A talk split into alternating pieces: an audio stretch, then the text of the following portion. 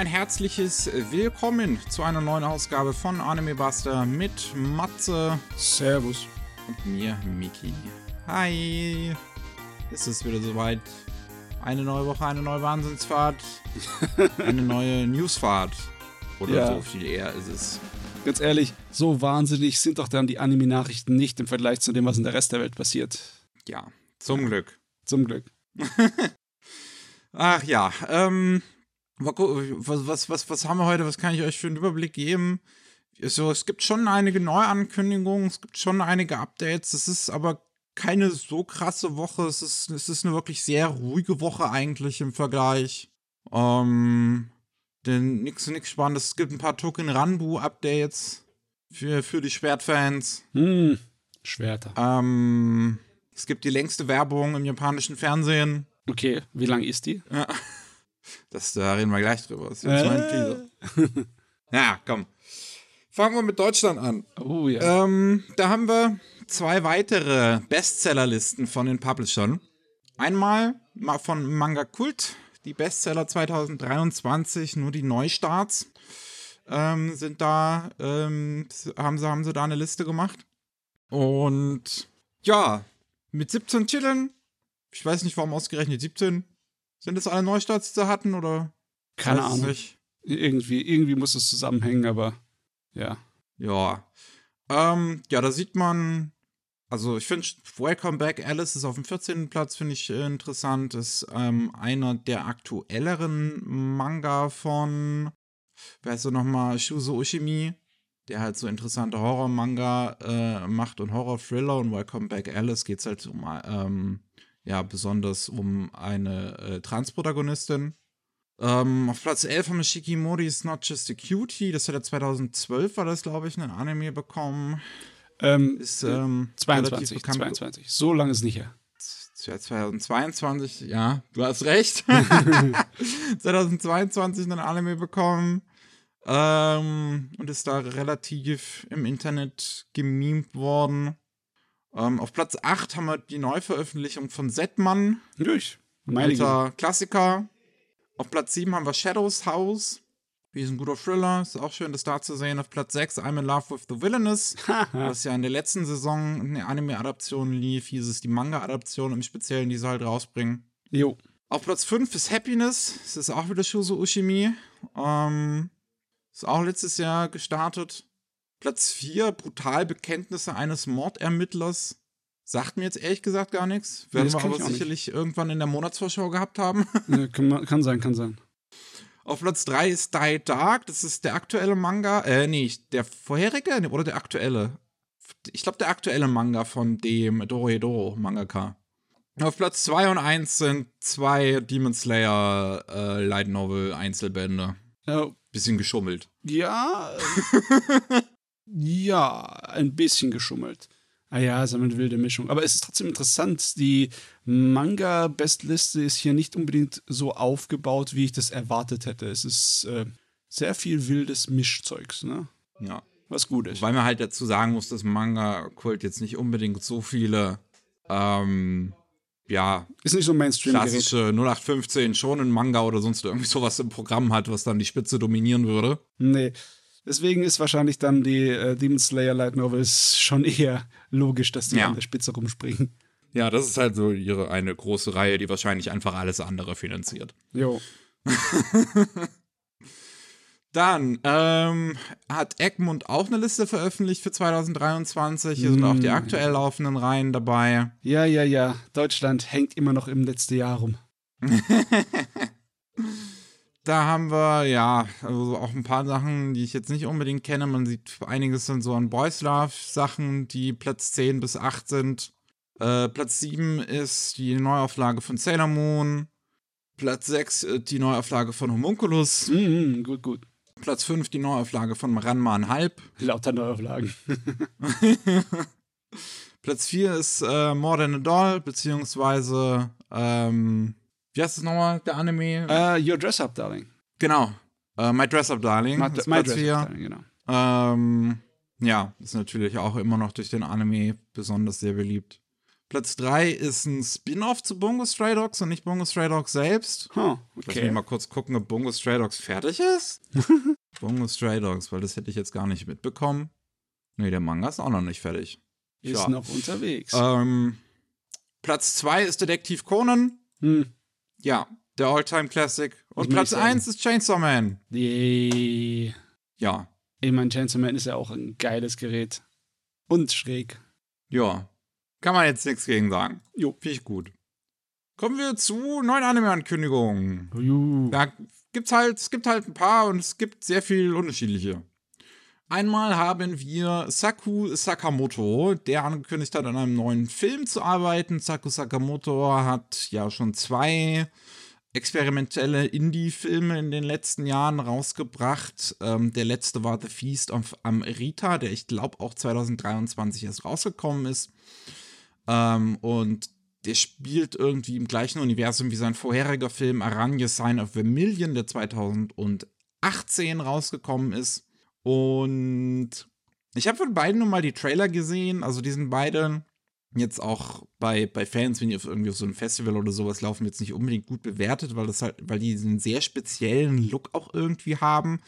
Es ist so ein bisschen Body Horror und auch irgendwie halt CGI, was aber auch, ich finde, in den Trailern nie wirklich schlecht aussieht. Aber ich höre immer, dass es billig sein soll. Aber ich denke mir immer so, sieht echt nicht billig aus eigentlich. Hm, Nee, also besonders wenn man sich überlegt, dass es nicht die hier die große Produktion ist, sondern eher eine kleinere.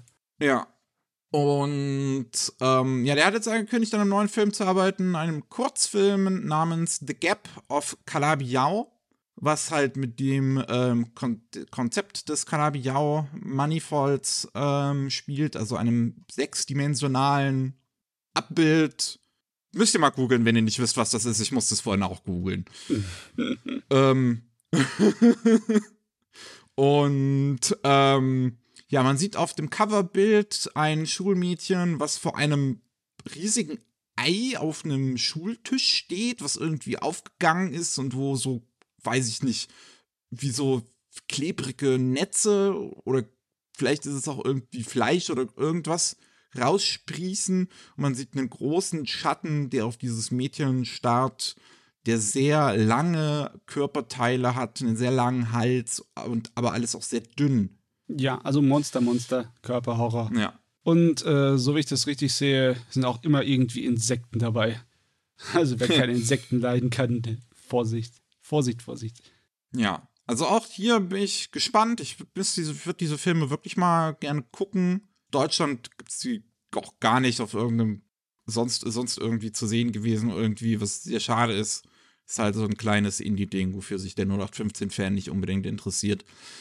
Also der, in Anführungszeichen, Mainstream-Consumer. Ja, ja. Ähm, und ja, hier ist halt wieder das Gleiche. Er wird im Prinzip alle Rollen, also der äh, Saku Sakamoto wird im Prinzip alle Rollen an dem Film ausfüllen, ähm, äh, außer das Dubbing und die Soundeffekte. Also äh, Regisseur, ähm, Drehbuch, Musik, Animation. Passioniert. Kann man nicht anders sagen. Ist eigentlich cool. Ist cool, Ja. dass es sowas gibt und möglich ist. Und dass der anscheinend, ich denke mal, irgendwie davon leben kann, weil sonst würde der jetzt nicht schon seinen dritten Film machen.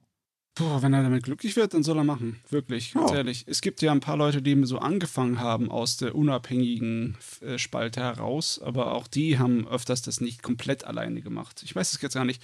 Äh, diese kleine Kurzfilm, den Makoto Shinkai gemacht hat, ähm, hat er den komplett alleine gemacht? Das weiß ich jetzt gar nicht mehr.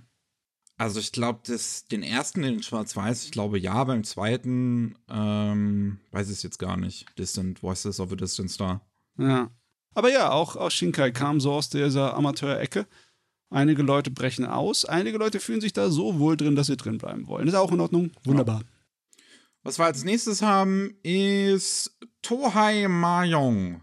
Ist ähm, ein Manga, der jetzt einen, eine Anime-Adaption bekommen soll, die noch dieses Jahr rauskommt, ist mit einem kleinen Teaser angekündigt worden und ähm, ist von dem Mangaka Koji Shinasaka. Ich glaube, was anderes von ihm hat jetzt zumindest noch keine Anime-Adaption bekommen.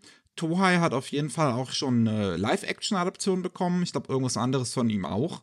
Ähm, das Einzige, was ich jetzt noch kenne, ist dieses Monkey Peak, was er geschrieben hat, zumindest, nicht gezeichnet. Was auch einfach, weil, weil ich dieses Cover mal gesehen habe von diesem seltsamen, affenartigen Wesen in einem Wald mit zwei roten Augen, die stark hervorstechen und einem blutigen Messer.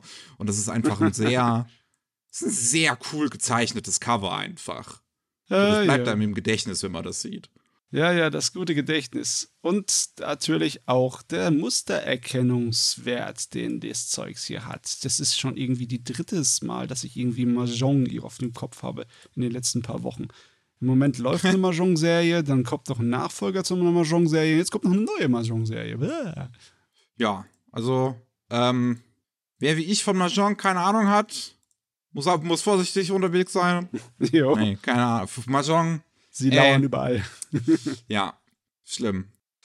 Ähm, das wird gemacht bei East Fish Studio, die halt jetzt in letzter Zeit versuchen, ähm, ihre Eigenproduktion, also beziehungsweise halt Produktionen zu, äh, zu, zu stemmen, wo sie das Hauptanimationsstudio sind.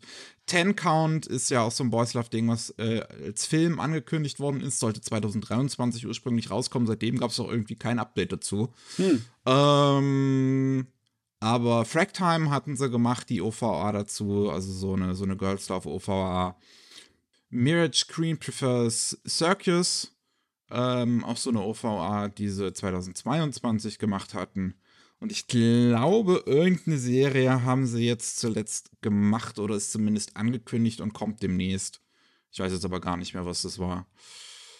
Und Regie geführt von Jun Hattori, hat äh, zuvor Too Cute Crisis, das kam letztes Jahr Regie geführt, und Taisho Otome Fairy Tale, so eine Shoujo-Angelegenheit in der Taisho-Ära. Hm.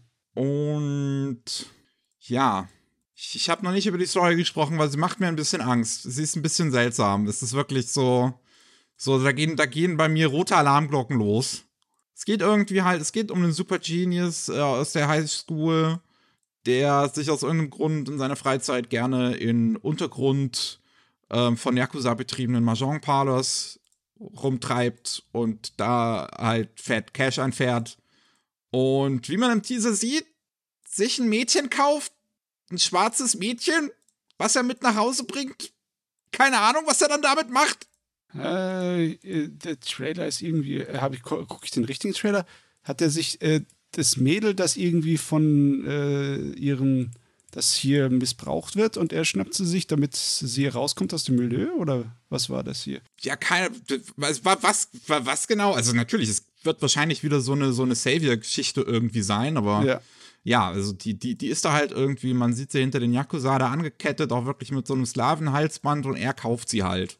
Das ist eine, wie ich das sehe, weil wir von, von, kein, von keine Ahnung von Mayong haben, geht das an uns vorbei. Das ist eine extrem lange Reihe, die unterschiedlichste Manga hat. Ähm, Ich sehe hier Ja. mindestens vier oder so oder fünf. Ne? Und das hatte schon mal eine Realverfilmung in 2013. Also das ist äh, schon längere Zeit unterwegs. Ja, Das ist wahrscheinlich dann auch für die Fans, was wohl eine eingeschweißte Gruppe ist, weil im Mainstream ist es garantiert nicht. Ja, du, keine Ahnung, mal sehen. Ich, ähm, also diese Prämisse ist halt weird. Keine Ahnung, was, wie es dann wirklich weitergeht in der Story. Also, was der, was, was der Protagonist da genau macht dann noch in diesem Mahjong Palace, ob der irgendwie versucht, generell so irgendwie dann Leuten dadurch zu helfen oder sonst irgendwie was, ob der so einen Savior-Komplex hat, keine Ahnung. Ähm, ist es, ist es eine seltsame Prämisse. Der Trailer ist okay produziert. Man sieht halt viel CGI-Mahjong-Steine hin und her bewegen. Ja, ja. Ich glaube, das ist, das, das wird wahrscheinlich auch eine Art von Serie sein, wo man halbwegs Ahnung haben muss von Mahjong, um damit klarzukommen. So wie im zweiten Part von Kaiji. Ja. Ja, ja, passt schon. da muss man nicht so viele Worte drüber verlieren. Dieses Jahr auf jeden Fall soll es noch irgendwann rauskommen. Wir haben als nächstes haben wir noch ähm, die, ich glaube, zweite Adaption von ähm, einem Honobo Yonezawa-Werk und zwar seiner Shoshimin Mystery Novel-Reihe. Ähm, Yonobu Yonezawa ist der Autor von Hyoka, was bei Kyoto Animation eine Adaption bekommen hat, was auch ein Teil einer langlaufenden ähm, Romanreihe ist. Und jetzt soll seine andere langlaufende Romanreihe, die auch erst dieses Jahr im April wieder den nächsten Band bekommt, ähm, eine Anime-Adaption bekommen. Insbesondere sind es zwei Bücher, die diese Adaption bekommen sollen: The Case of the Springtime Limited Edition Strawberry Tart und The Case of the Summertime Limited Edition Tropical Parfait. Okay. Es klingt sehr essensbeladen. Ich dachte, das wäre ein Mystery Creamy, aber es geht um Süßigkeiten. Ah. Ich, bin mir nicht so hundertprozentig sicher von der Beschreibung, um was es geht. Und ich meine, auch wenn man sich das Cover dann anguckt, dann sieht man überall die Süßigkeiten und neben den zwei Hauptfiguren. Ähm, und es gibt auch einen ersten einminütigen Teaser, der zumindest, der, der, der baut eine nette Atmosphäre zumindest auf. Man sieht an den Charakterdesigns auch irgendwie. Also als ich, als ich das Bild von dem Teaser gesehen habe, dachte ich auch sofort an Hyoka und dann, ja, ist, ist vom gleichen Autor. Und ist aber, ist aber zumindest eine deutlich, also so von, von, von den Farben und von so, so, so ein bisschen düsterer gehalten. So ist Hyoka war ja sehr farbenfroh. Das kann jetzt natürlich an dem Kyoto Animation Art Direction liegen und hier an einer anderen Art Direction, aber hier ist es auf jeden Fall alles etwas matter gehalten, die Farben. Ja. Entsättigt. Genau. Ja. Und in der Story geht es halt irgendwie um einen Jungen, er hat ein beschissenes Leben gehabt und der möchte hier ab jetzt in der Highschool ein normales Leben haben und freundet sich mit einem Mädchen an, der anscheinend das gleiche passiert ist und jetzt so wollen die halt ein normales Leben leben, aber anscheinend kommt immer irgendwie was dazwischen. Jo. Ja. Interessant, dass sie jetzt Ja, auch einen englischen Titel dazu ähm, hergeholt haben. How to Become Ordinary. Ja, auch eine, ja, ich meine, die beiden wollen ein normales Leben leben, darum Ja. geht's ja anscheinend irgendwie, nur dass sie dabei irgendwie Detektivsachen eventuell machen. Hm. Bin mir halt von der Storybeschreibung auch hier wieder nicht so hundertprozentig sicher, was letzten Endes so der Ton von dem Ding ist, um was es wirklich geht. Ähm, aber es sieht jetzt nicht uninteressant aus, zumindest. Es ist ähm, sehr viel von dem Team, was vorher die Anime-Adaption zu äh, The Promised Neverland gemacht hat. Hm, okay. Wenn man jetzt an die erste Staffel denkt, wird man sich dann wahrscheinlich denken, yay. Wenn man dann an die zweite Staffel denkt, wird man sich denken, oh. Ähm, ja, aber das, das Team kann ja nichts dafür, ne? Äh, und ja, also das ist der Regisseur Mamoru Kanbe, der halt ähm, Promise Neverland Regie geführt hat, der You and Me Regie geführt hat, Elfenlied Regie geführt hat. Ähm, gemacht bei dem Studio Lappen Track, wo ähm, jetzt mittlerweile die ganzen Anime von, ähm, wie heißt der nochmal, von dem Sarah Sanmai-Typen halt gemacht werden. Also Äh. von, von ähm, Ikuhara. Genau. Also, ne, Sarah Sanmai ist da gemacht worden. Jetzt auch die Filmfassung von Penguin Drum ist da gemacht worden. Und ja, im Juli, im Juli, da soll diese Anime-Adaption rauskommen. Ihr könnt euch den Trailer auf Numa, äh, Num, Num Animation, dem YouTube-Kanal von dem, ähm, von dem Blog irgendwie im japanischen Fernsehen von TV Asahi angucken und euch ein eigenes Bild machen. Weil, wie gesagt, ich kann es auch nicht ganz in Worte jetzt rüberbringen, was das ist. Ja, ja, liegt daran, dass einem nicht viel erzählt wird, auch im Trailer nicht. Ja. Mal ausprobieren, abwarten. Dann äh, kramt Sunrise und Bandai kramen einen Klassiker aus ihrem Anime-Line-Up hervor und wollen dazu einen neuen machen. Zu Mashin Sosuden Wataru. Ähm, Im Englischen hieß es, glaube ich, lass mich gerade mal nachgucken. Ja, auch einfach nur Spirit Hero Wataru. Und ja, es ist ein Anime, also die erste Serie kam in 88 auch da schon von Sunrise. Und das ist im Prinzip, wir nehmen Dr Dragon Quest und hauen SD Gundam äh, Mechas rein. Ja, irgendwie, das gehört in diese Zeit, wo eine Menge Mecha-Serien für jüngere Kids noch gemacht werden. Weißt du, diese, Ja. die, die Superhelden-Mechas, wo nicht unbedingt dann gesteuert wurden von irgendwelchen Piloten oder irgendwelchen äh, Militärhintergrund haben, sondern halt, äh, da kommen Riesenroboter und retten den Tag. Und kleine Jungs steuern den oder sind Freunde mit denen und sowas, ne? Aus diesem ja. Bereich kommt der Kram. Deswegen, das ist normalerweise schon seit Ewigkeiten vorbei, diese, diese Sorte von Anime. Dass die das jetzt nochmal versuchen, finde ich irgendwie mutig, finde ich cool. Ja, es klingt relativ oldschool. Das kommt jetzt irgendwie zum 35. Jubiläum von dem Ding. 1988 ne, kam die erste Serie. Jetzt ähm, dieses Jahr soll dann die neueste kommen. Ähm, und gab halt mehrere Serien auf jeden Fall in der Vergangenheit durch die, durch die 90er ähm, und 80er hinweg. Und zuletzt gab es eine Webserie zumindest von Sunrise produziert, die durch die 2020er hinweg lief und neue Spielzeuge zusammen mit Bandai Namco veröffentlicht worden sind.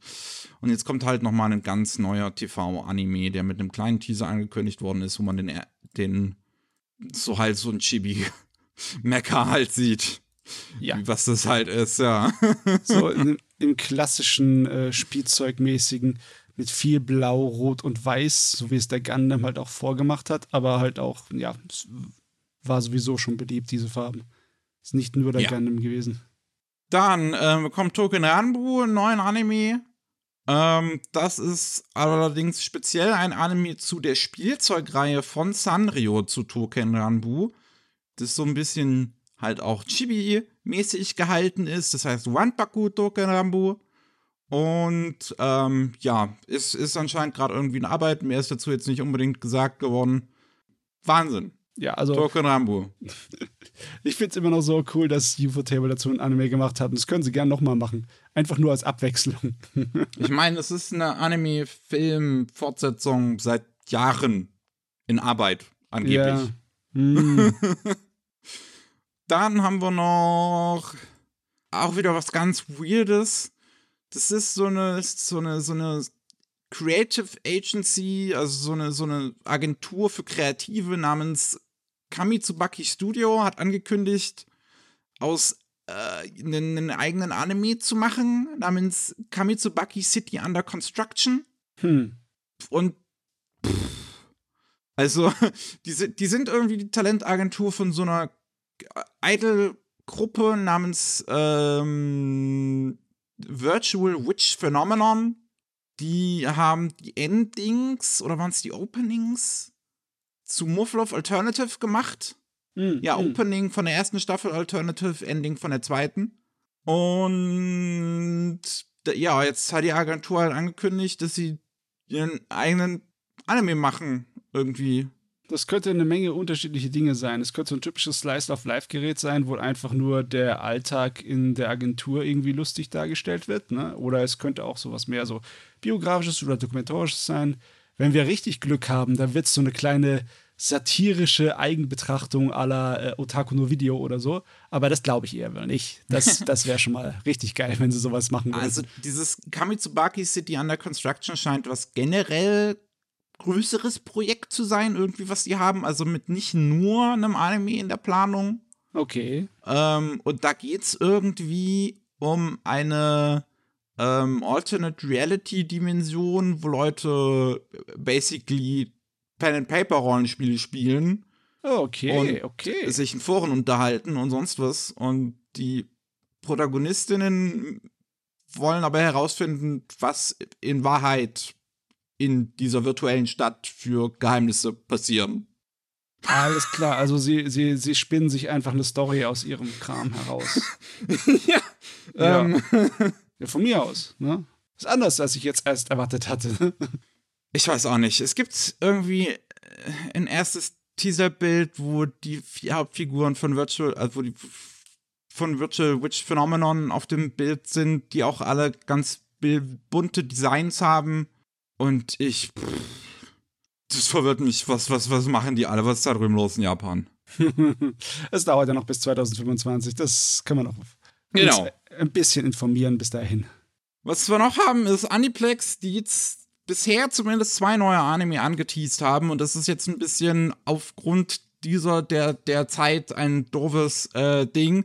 Weil wir nehmen das Ganze am 16. auf, am, am 16.01. und ähm, am 18. Januar soll in, äh, enthüllt werden auf der Webseite von Aniplex, was es mit diesen Dingern auf sich hat. Jetzt zum Zeitpunkt, jetzt können wir, wo wir das gerade aufnehmen, aber wo der, äh, können wir nur sagen, Aniplex hat einen Anime namens O und einen Anime namens M angekündigt. Ja. du, das, das Das sind die Projektnamen O und M. Und Äh. zum Zeitpunkt, wo der Podcast draußen ist, wird man auf der Webseite von Aniplex schon mehr zu den Dingern erfahren können. Ja, das O ist auf einem türkisen Hintergrund und das N auf einem RGB-Rot-Hintergrund. Oder, oder, ja, okay, so ein kleines bisschen mehr dunkleren Rot, aber trotzdem.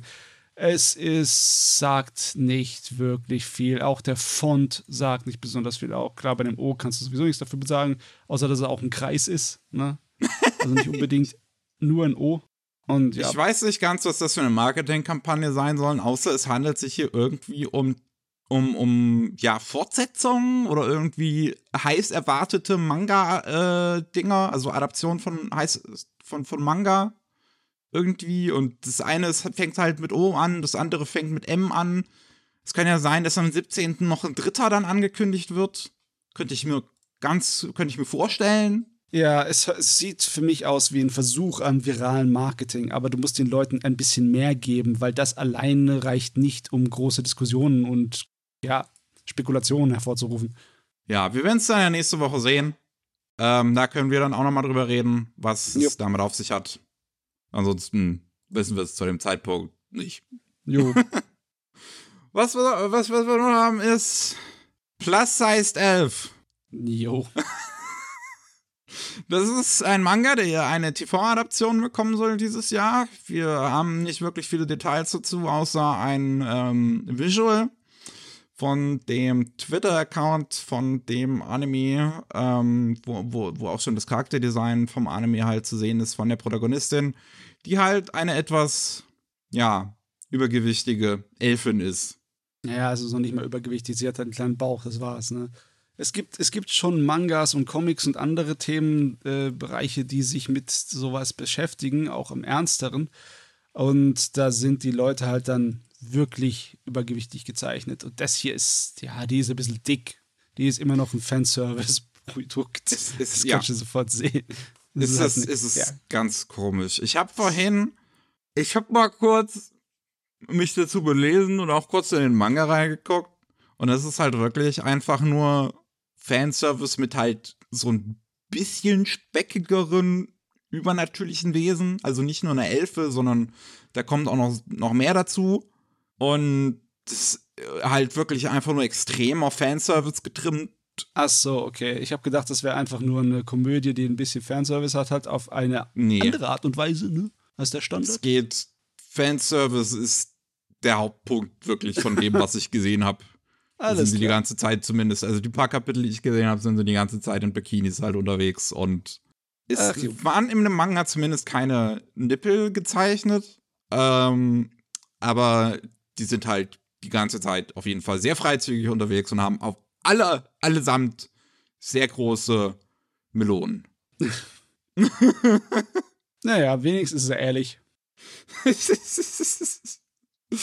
Ach ja. Ja. Cool. Anime und Manga, du. Jo. Ähm, und zuletzt haben wir noch ähm, ein Tezuka-Manga, der eine Live-Action-Show bekommen wird im japanischen Fernsehen. Und zwar Dishin Sengumi ist ein Manga von Tezuka aus den 60ern, von 63.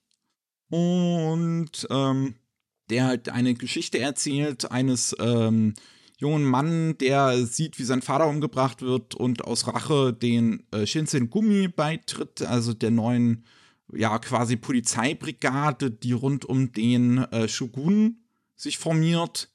Und ähm, da trifft er dann einen Typen, mit dem er sich krass befreundet. Ja. Ja, die Shinsengumi halt mal wieder, ne? Ein Thema, Ja. das andauernd im äh, Anime und Manga ausgeschlachtet wird und immer noch sehr beliebt. Funktioniert bestimmt. Ja. Ähm, Regie führt Hayato Kawai, hat Regie gemacht bei Live-Action-Adaptionen zu My Love Story und Nisekoi und Kaguya-sama. Und Drehbuch kommt von Fumi Tsuta, die im Anime-Bereich Hooked Precure geschrieben hat und Gold Kingdom and Water Kingdom. Ja. Mal was Altes, halt aus den 60ern von Tezuka rausgekramt. Das klingt jetzt von der Story ehrlich gesagt gar nicht mal so besonders. Ich habe es halt nicht gelesen. Ähm, aber da klingen andere Tezuka-Werke interessanter. Vielleicht hat es irgendeinen coolen Twist oder sowas, keine Ahnung. Naja, bei Tezuka ist auch meistens sein Erzählstil das Interessante, ne?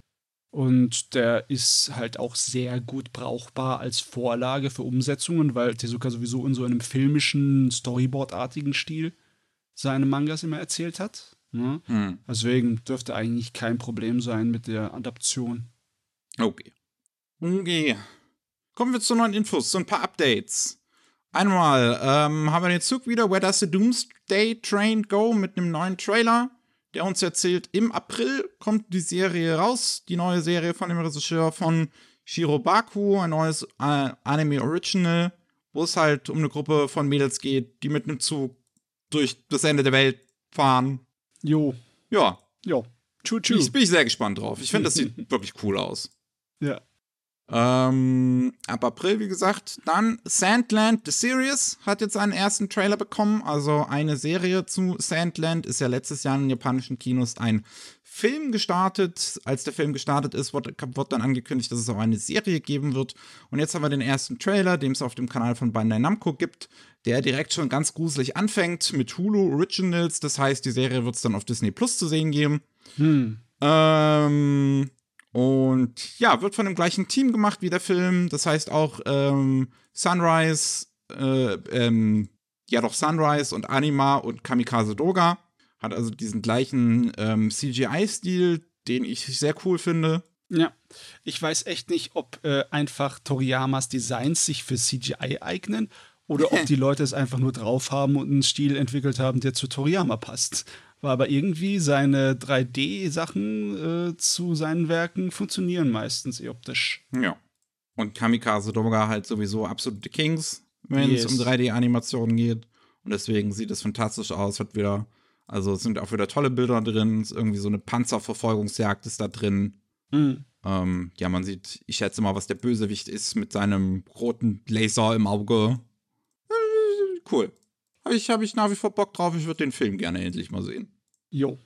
Ähm, ich weiß gar nicht, ist hier schon irgendein Datum? Ich glaube das noch nicht. Aber das wird es dann sicherlich irgendwann halt. Ah doch, im Frühling 2024 wird es das zu sehen geben. Auf Disney Plus. Hm, hm, gar nicht so lange hin. Jo. Ähm, auch ein Update haben wir zu Ui, Tonbo. Hey, Tonbo. Wo es mal einen 15-sekündigen Teaser gab, wo angekündigt wurde, dass der Anime bei OLM gemacht wird. Ist halt ein weiterer von den Golf-Anime, die sich gerade in Produktion befinden.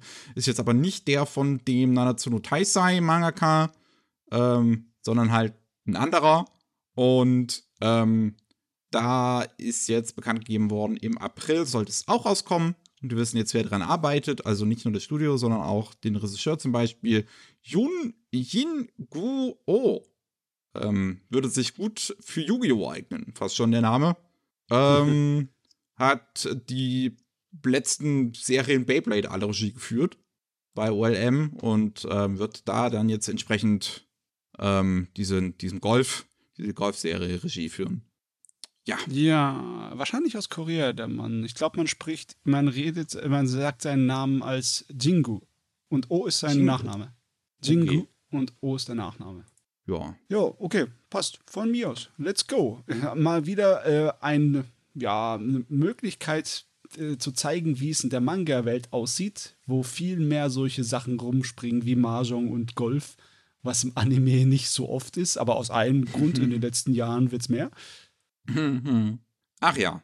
Was wir noch haben, wir hatten eben schon das Thema Tolkien Rambo, jetzt haben wir nochmal das Thema Tolkien Rambo. Ähm, 2022 war das, glaube ich, ja, 22 ist angekündigt worden, dass ein ähm, Theaterstück von dem ähm, Mangaka von Welcome to the Ballroom eine Anime-Adaption bekommen wird. Also, beziehungsweise, ne, wir, wir rollen das, wir rollen das mal vorne auf, ne? Nur noch mal um klarzustellen, Tolkien Rambo ist ja dieses Sch- Schwert-Personifikations-Franchise Mm, ähm, was von, von Nitro Plus gestartet worden ist. Und das hat dann zuerst halt ein Online-Game gegeben. Dazu hat Kenichi Suimitsu, der Mangaka von Welcome to the Ballroom, ein ähm, Theaterstück geschrieben. Und dieses Theaterstück wird jetzt in einen Anime gepackt, Hm. wo er auch äh, das Drehbuch schreibt, also Kenichi Suimitsu.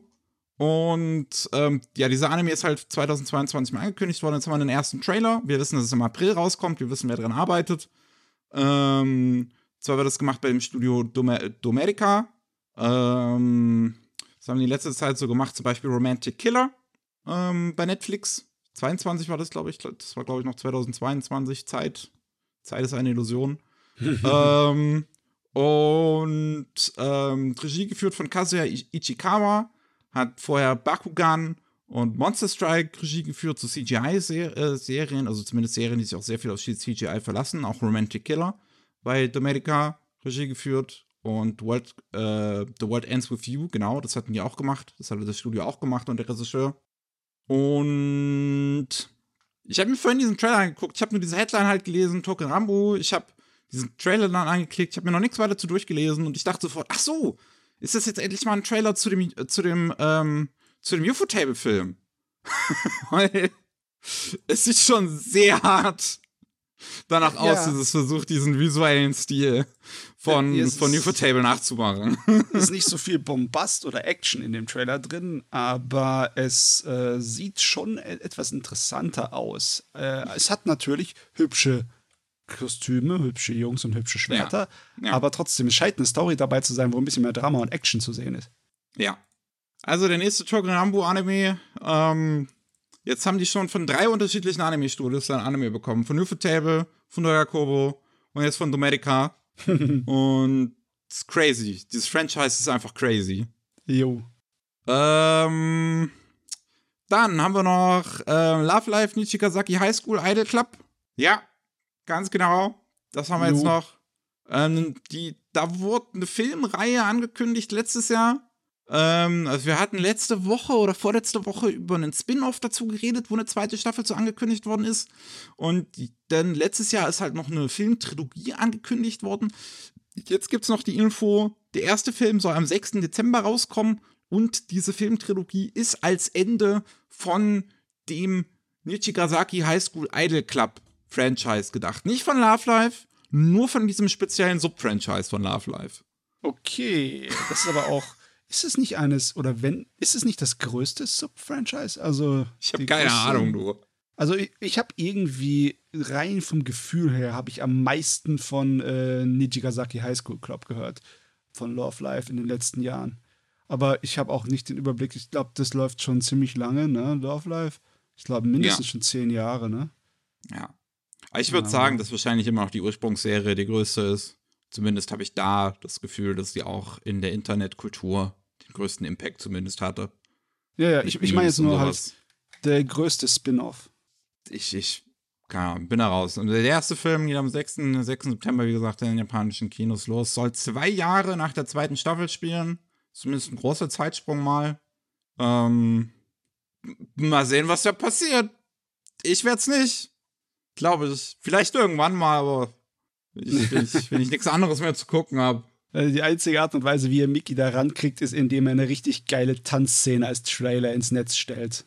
ja, aber halt auch in, in 2D. Ja. So, wenn, aber die ganzen Love Life-Dinge sind halt alle 3D-Tanzszenen und da bin ich jetzt halt nicht so dabei. Oder keine Ahnung. Macht eine der Mädels gay? Mich vielleicht auch interessiert. ähm, oder macht halt andere Charakterdesigns. Es gibt dieses eine Sub-Franchise, ich glaube Sunshine ist es, was einen anderen Charakterdesigner hat als der Rest, was halt so viel besser aussieht, weil ich das Charakterdesign von Life Life wirklich nicht mag. Okay. Ähm, wir haben noch, auch noch, was kurz bevorsteht, am 22. Januar wissen wir, jetzt geht's los. Wir wussten irgendwann im Januar, jetzt wissen wir, am 22. Januar kommt auf Netflix Monsters 103 Mercies Dragon Damnation. Ein One-Shot von Ichiro Oda, der jetzt als ähm, Anime OVA adaptiert wird bei dem Studio E&H, also bei ähm, Songo Pax Studio, der da auch Regie führt. Und ja, jetzt, jetzt gibt es auch, glaube ich, den ersten richtigen Trailer. Ich weiß nicht, ob es schon mal groß so viel vorher eigentlich davon zu sehen gab. Nee, so viel ich weiß, gab es da nichts davor. Die haben im Endeffekt bis eine Woche vor Ausstrahlungstermin gewartet, um das wirklich anzukündigen, auch den genauen Datum. Das war nervig. ich muss persönlich sagen, ich finde den Trailer, es liegt wahrscheinlich eher am Trailer. Der ist am Anfang, der, der, der zeigt noch nicht so viel Spektakel oder sowas. So am Anfang sieht man nur groß den Bösewicht und den Protagonisten sich so ein bisschen anquatschen. Und dann die zweite Hälfte ist halt eine sehr kaputt geschnittene Actionsequenz, die halt wirklich nicht wirkt, weil die halt so für den Trailer zerschnitten worden ist. Ja. Das Einzige, was man sagen kann, dass sie sich bemühen, an die Optik sich anzulehnen, die man jetzt kennt von äh, One Piece Anime. Mhm. Ne? Also es ist nicht so, dass sie komplett hier aus dem Ruder geraten und ihren komplett eigenen Stil machen. Es sieht aus wie, ja, Odas Werken. Ja. Am 22. Januar, wie gesagt, kann man sich auf Netflix angucken. Jo. Ähm, werde ich wahrscheinlich auch tun. Sieht ja, sieht ja ganz nett aus. Dann haben wir noch ein paar News abseits vom Rest. Wir haben noch einen weiteren, größeren ähm, Kritiker Award ähm, jetzt im Anlauf an die Oscars. Und zwar die Critics Choice Awards. Und da hat Scott Pilgrim Takes Off den äh, Preis für beste animierte Serie, die nicht im Fernsehen ausgestrahlt worden ist, gewonnen. Sehr spezifische Serie. Ich weiß nicht, warum man überhaupt nochmal zwischen televised und non-televised unterscheidet. Anscheinend heute wichtig. Ne? Heutzutage ist es gar nicht so unwichtig, würde ich behaupten. Ne? Ja. Vor allem sehe ich auch hier noch die anderen Kandidaten. Ich denke mir so, Bluey? Bluey läuft doch im Fernsehen, oder nicht? Ah, und sowas wie Star Trek, Lower Decks und Harley Quinn sind doch auch im Fernsehen gezeigt worden.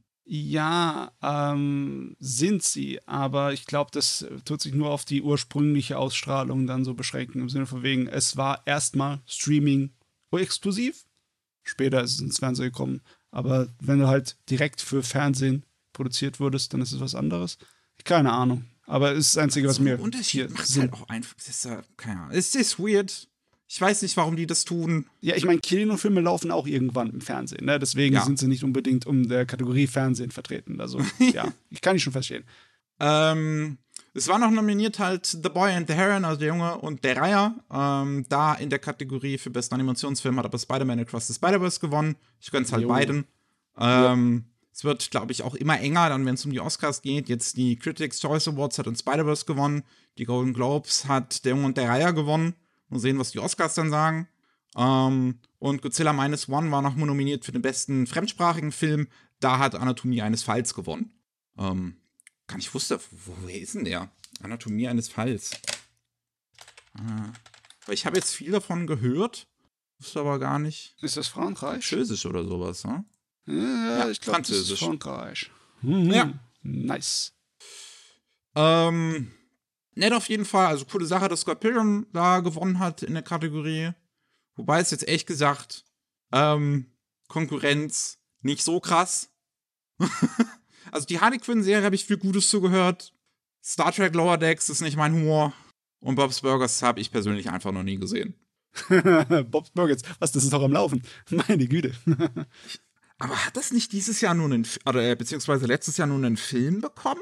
Dachte ich auch. Ich, wusste, ich dachte, die Serie wäre abgeschlossen und jetzt, äh, weiß jetzt aber auch nicht. Ach, diese ganzen Awards, komische Sache. so, äh, was wir noch haben, eigentlich äh, mal eine nette Geste von Nintendo. Die haben angekündigt, dass sie nach dem Erdbeben am 1. Januar, die in Japan passiert sind, wo äh, in einer Schwere von 7,6 auf der japanischen Skala ähm, mittlerweile sind jetzt 213 Leute äh, bestätigt gestorben bei diesem äh, schrecklichen, bei dieser schrecklichen Naturkatastrophe. Und Nintendo hat jetzt ähm, verlauten lassen, dass sie A 50 Millionen Yen an das japanische Rote Kreuz spenden und B ähm, für ein halbes Jahr kostenlose ähm, Reparaturen für die Switch anbieten. Falls ähm, ja, die ähm, im, in dem Erdbeben kaputt gegangen sind, die Switches. Hm. Ja, das ist. Das ist nett. Es ist eine nette Geste. Es ist auch eine ungewohnte Geste von Nintendo tatsächlich, die man ja erstmal ein paar Jahre lang davon überzeugen musste, dass sie ähm, den, den Drift von Joy-Cons reparieren müssen. Ja. Ähm, ja. Also, also nette Sache. Halbes Jahr gilt das irgendwie und da gibt es irgendwie bestimmte Bedingungen und sowas, irgendwie von, die, die man auf der Webseite auch nachgucken kann, ähm, von, von Nintendo in Japan zumindest. Also, ja. Und was wir noch haben, ist, wie gesagt, die längste japanische Werbung, ähm, die im Fernsehen jemals ausgestrahlt worden ist, also im japanischen Fernsehen ausgerechnet für Kiso Monogatari Koyomi Wamp, der Compilation-Film für Kiso Monogatari wo ich auch nach wie vor nicht davon überzeugt bin, dass es einen Grund gibt, für den zu existieren. Und ja, ähm, Jetzt hat man noch eine Werbung gemacht, die geht halt acht Minuten lang. Exakt acht Minuten, 480 Sekunden. Die hat Aniplex jetzt auch hochgeladen auf YouTube, kann man die sich angucken. Und es ist im Prinzip eine Zusammenfassung von der gesamten Story von Kizumonogatari. Das, das ganze Ding ist irgendwie ein Shitpost. Ne? Ich, ich, ich verstehe es auch nicht mehr. Wir fassen eine kurze Filmreihe zusammen, weil äh, insgesamt war das doch weniger als drei Stunden, alle drei Filme, oder? Äh, nein, nein, nein. Also der erste und zweite gingen, glaube ich, beide so 60 bis 70 Minuten und der dritte geht auch anderthalb, glaube ich. Also anderthalb ah, Stunden. Dann habe ich das falsch im Kopf. Also es ist schon ein bisschen mehr. Und der Film, jetzt diese, diese Koyomi Vamp, soll, glaube ich, zweieinhalb Stunden dann insgesamt gehen, aber das sind dann immer noch so ein bis anderthalb Stunden an Material, die aus dieser sowieso schon sehr tight gepasten Filmreihe rausgenommen werden. Ja, ja, ach meine Güte. Und dann, dann machen sie noch einen 8 Minuten Zusammenfassungstrailer, damit du nicht den Zusammenfassungsfilm gucken musst. Ja, was ist das? So, was ist das für eine Werbung? Wer guckt sich diese Werbung an und denkt sich so, jetzt kenne ich die ganze Story, jetzt muss ich ja, jetzt habe ich unbedingt Bock auf den Film. Du kennst doch jetzt, jetzt die Story, du musst den Film nicht mehr gucken. Es hat sich herausgestellt, dass sowas gut funktioniert, tatsächlich. Trailer, die zu viel verraten. Ähm, das war auch mal ein riesiges Ding in den 50er, 60er und 70ern. Ich kann mich erinnern, ich habe mal im YouTube nachgeguckt, da gibt es Trailer zu Hitchcock-Filmen, die wirklich im Endeffekt fünf Minuten lang sind, mit Auftritten von Hitchcock, ne, der so kleine Sketche gemacht hat zu den Trailern. Mhm. und äh, die dann wirklich die Story des Films komplett erzählen. Ne? Und dir auch verraten, was abgeht. Also, ähm, es ist. Äh, ich weiß auch nicht, es scheint zu gehen. Die Leute scheinen es auch zu mögen. Aber ganz ehrlich, wenn du einen längeren Ausschnitt aus deinem Werk ähm, bringen möchtest, dann würde ich es dann eher so machen wie zum Beispiel die Evangelion-Filme, dass irgendwie die ersten zehn Minuten dann ins Netz stellen. Ja. Dann kriegst du bist trotzdem angefüttert, weil das ja nur, nur ein, ja, so ein Häppchen, nur der Anfang. Das ist so weird. Also, warum auch ausgerechnet zu Kiso Monogatari dann diesen acht Minuten Trailer, Werbung machen. Und ist das dann, wenn das im japanischen Fernsehen läuft, wie, ist, wie funktioniert das dann überhaupt? Ist es dann wirklich der einzige Werbespot, den man dann bekommt, wenn es schon acht Minuten ist?